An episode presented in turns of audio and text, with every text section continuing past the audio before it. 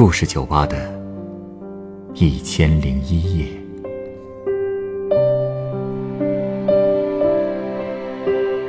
本节目由北京人民广播电台故事广播与凤凰网有故事的人频道联合制作。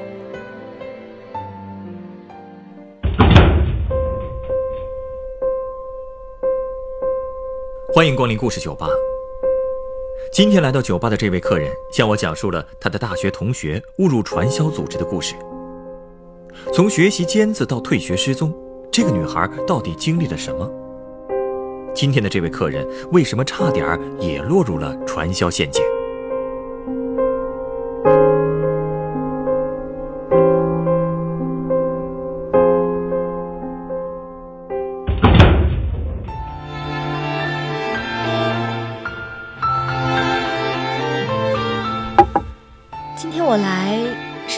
说说我的大学室友，他曾经是我最好的朋友，曾经是。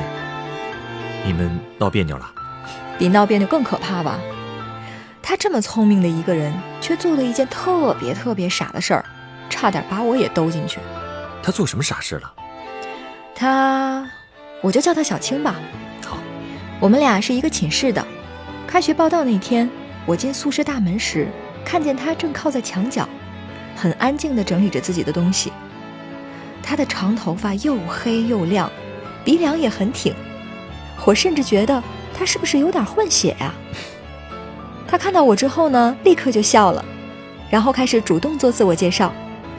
我感觉，嗯，她就是那种本质上很文静，但和人交往时又不缺少热情的妹子。可以说，就是因为认识了她，我才突然觉得大学生活应该是很美好的。听上去，这个小青应该是很温柔的女孩吧？嗯。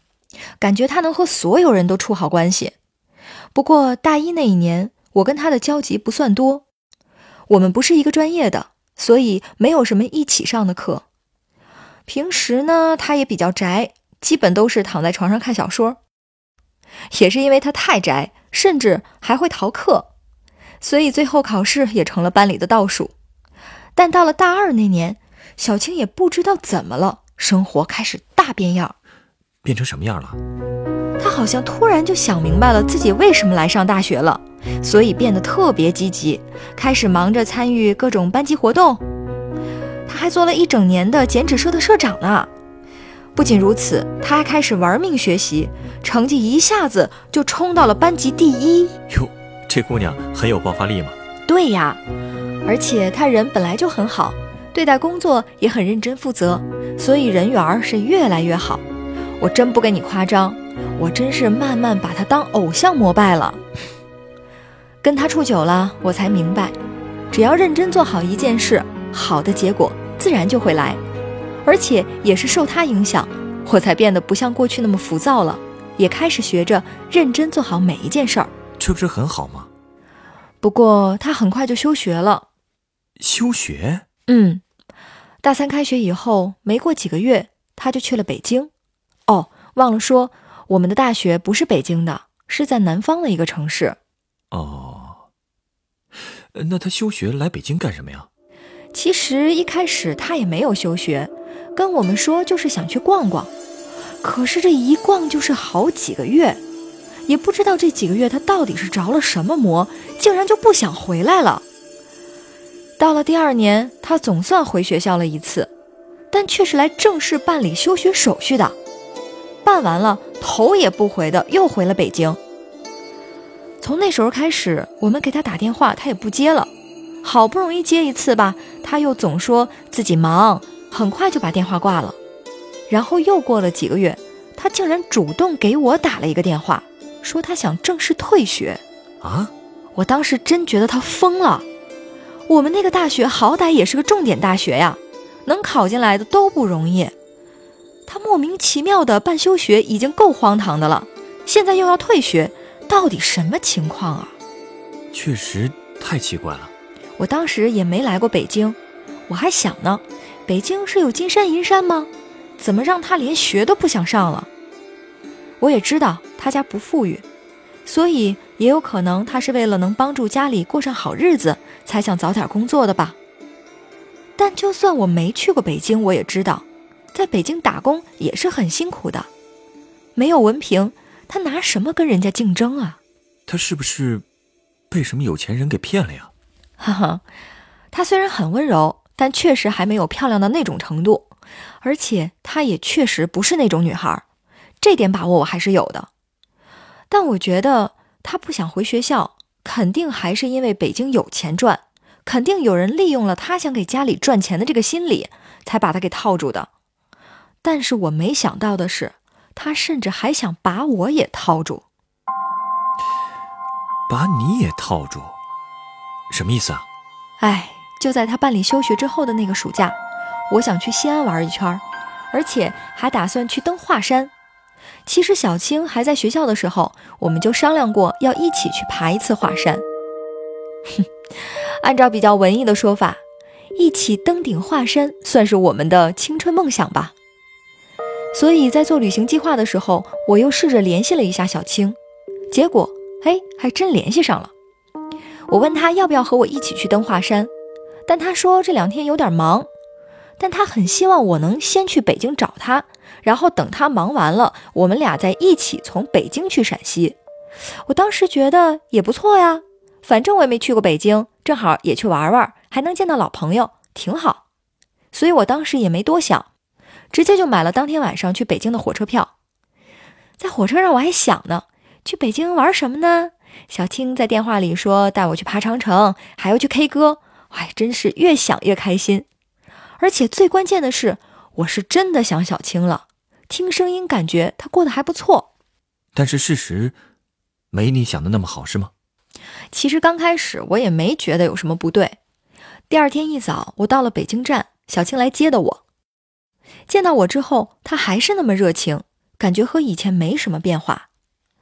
但当时的我不知道，她很快就要开始表演了。什什么？表演？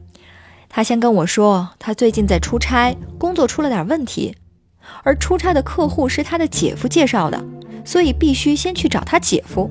哦，这个姐夫之前他在电话里也跟我提到过，所以我也没多想。你就陪他去找那个姐夫了？对。后来我就莫名其妙的被带到了燕郊。他说他姐夫就住那儿。当时我一直认为燕郊也属于北京呢，还觉得去一些不是景点的地方转转，也算是对这个城市 多一点了解吧。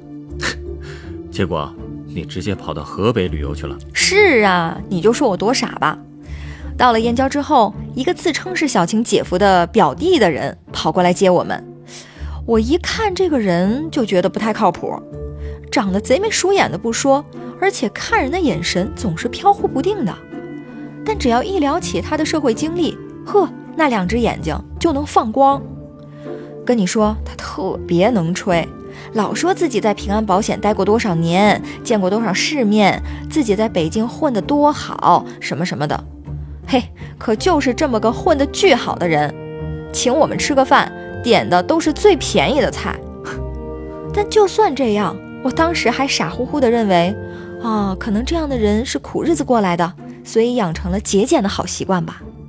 唉，那你是什么时候发现不对劲儿的呢？那是到了小青那个所谓的姐夫家以后了。一开门，真把我吓了一跳。怎么了？那个房子，真不像一般老百姓住的地方。是太奢华了？是太破了，好吗？啊？那房子其实不小，应该有一百平左右吧。被分割成了五块，分别是厕所、厨房和三个房间。后来我才知道，那三个房间一间是女生住的，一间是男生住的，剩下的是这群人的头头住的。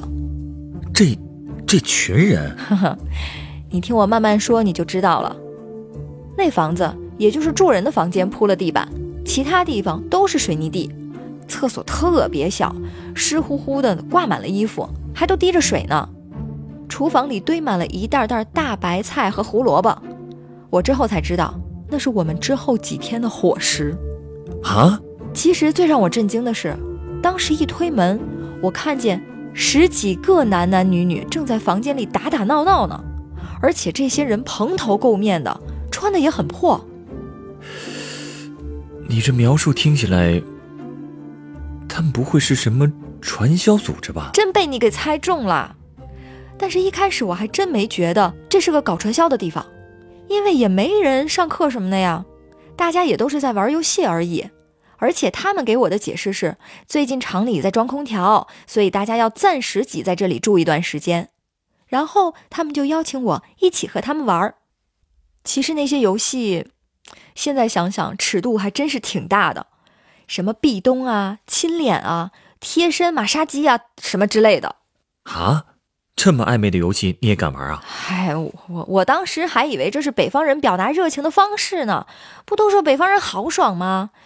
哎，我以为这就是所谓的豪爽吧。哎呀，你可真是太傻了！我知道，我觉得自己就跟个书呆子似的，什么都不懂，才会被他们这么骗。就这么一直跟他们玩到了晚上，我就跟小青说：“天黑了。”是不是该回去了？结果大家都劝我说：“小青的工作还没解决，来回跑很不方便，不如就都留下和大家一起住。”你又同意了？这次我是真不想啊！你说和一帮大老爷们一起住多不方便啊！我也跟他们直说了，但那帮人实在太热情了，小青又不替我说话。你说他不陪我走，我一个人人生地不熟的，又能怎么办？所以。我只好留下来了。哎，他没把你怎么样吧？你到底是什么时候意识到自己是在传销组织里的？他们倒是没伤害我，我是在第二天就知道他们到底是干什么的了。因为之后的每一天，他们都会带我去一个地方。什么地方？上课的地方呗。啊，不是在你们住的地方。哈，比住的地方条件还要差。那个地方荒无人烟的。第一天去的时候，正好在下雨，路上全是泥。上课的房子感觉就像是用砖瓦随便堆起来的似的，就刷了一层白墙，里面被隔成了四个房间。嗯，每个房间的正前方都有一块黑板，底下就是用石头堆起来的那种特别简单的凳子。哦，对了，房子的周围还养着好几条大狼狗呢。周围还溜达着一些满身都是纹身的人，一看就不像是好人。每次上课都是不同的人在讲台上演讲，就别管是谁吧，穿的都是邋里邋遢的，嘴里却喊着什么“激情来自梦想，友谊来自介绍”。现在我就把自己简单明了的介绍给大家啊，我是来自哪哪哪的谁谁谁。我的妈呀！我去的那几天，讲台上说的全是这些话。说完这些，下面的人就会特别兴奋地喊：“来一首！”什么意思啊？拉歌啊？嗯，这就要看站在台上的是什么人了。如果是某个领导，那他就会说：“来不了。”然后介绍下一个人。但如果是个小弟，那他就得唱几句了。而且呀，在那种场合里，就算你唱的跟鸡叫似的，下面也会有一群人鼓掌。天哪！这些人已经被彻底的洗脑了吧？没错，我发现那儿的人好像都有一种自豪感，他们根本不认为这是在搞传销，总说这是在做直销，还把听课当成是考察行业。可上课的内容其实就是听一帮人吹牛啊！他们到底都能讲出什么来呀？哼！这些人一般都是先用一大段时间讲述自己悲惨的往事，然后呢，就是感谢这个行业带他走出了痛苦的人生，再介绍几个成功人的典范，最后再讲讲行业制度。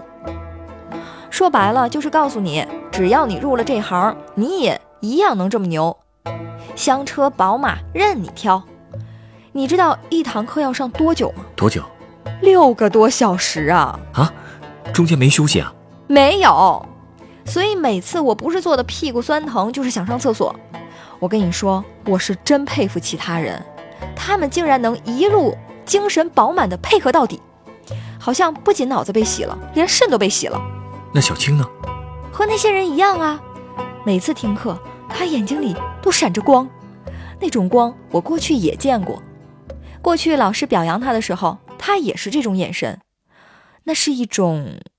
充满着希望的眼神。哎呀，怎么陷得这么深呢？你就没劝劝他？劝了，他还反过来劝我呢。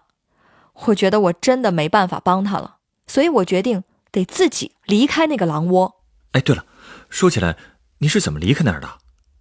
我一直听说，传销组织一旦进去，是很难逃脱的。我也算是傻人有傻福吧。我觉得我在的那个组织应该算是那种管控不算特别严密的类型，否则小青也不能轻易回学校办休学，是不是？领头的人只是让被洗脑洗得比较成功的人看好新人，我就利用这个机会找各种借口，又对小青软磨硬泡，最后我磨了整整四天，他们总算是放我走了。但是在我之后。我听说小青又把他的一个朋友骗到了那里啊，又骗了一个。但好在那个人也逃脱了，而且还把这件事儿告诉了小青的父母。为了救他，他爸妈是千里迢迢从浙江跑到了北京，可是呢，他却躲了起来。好不容易打通了电话，他妈妈哭着求他见一面，他都不理，还说自己的事情不需要他们操心。说真的。我太心疼他的父母了，也完全不能理解，那么孝顺的一个姑娘，怎么会变得六亲不认了？传销组织真是太可怕了。那小青现在怎么样？应该还在那里吧。我从那边跑出来已经半年了，但再也没有和她联系过。她父母的事儿也都是听说的。那你这次来北京是因为……哦，我在这边找了个实习的工作。虽说上次来过北京，但真的完全没有好好转过。借这个机会，好歹也真正体会一下北京的工作节奏吧。不怕再被传销组织骗走了？其实回去以后，我查了很多资料，我知道北京在打击传销活动上面还是很下功夫的，所以好多人才会跑到北京以外的地方去搞这种事。而且，我这次之所以还愿意来北京。也是想试着跟警方和国家工商总局联系一下，我想举报那个传销组织。我想试试看，能不能再为小青做点什么，就算她自己可能觉得并不需要。你做的对，请稍等，我想送你一杯鸡尾酒。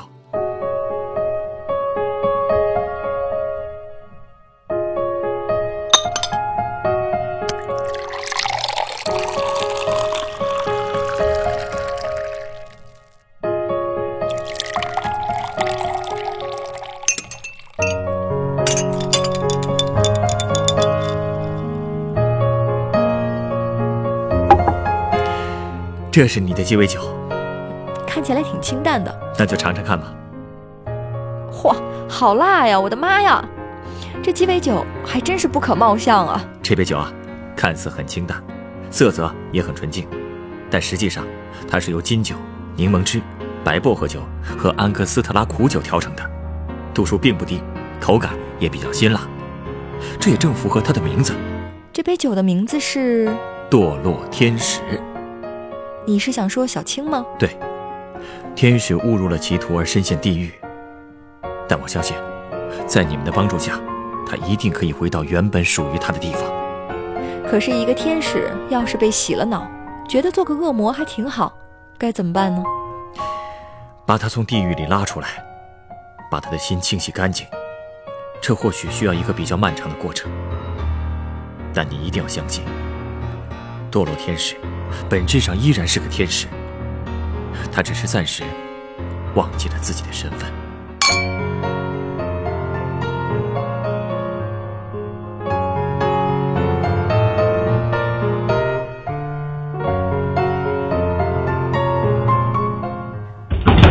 本故事选自凤凰网“有故事的人”独家签约作品，《那个被传销的姑娘，你还好吗？》原作姚囡囡。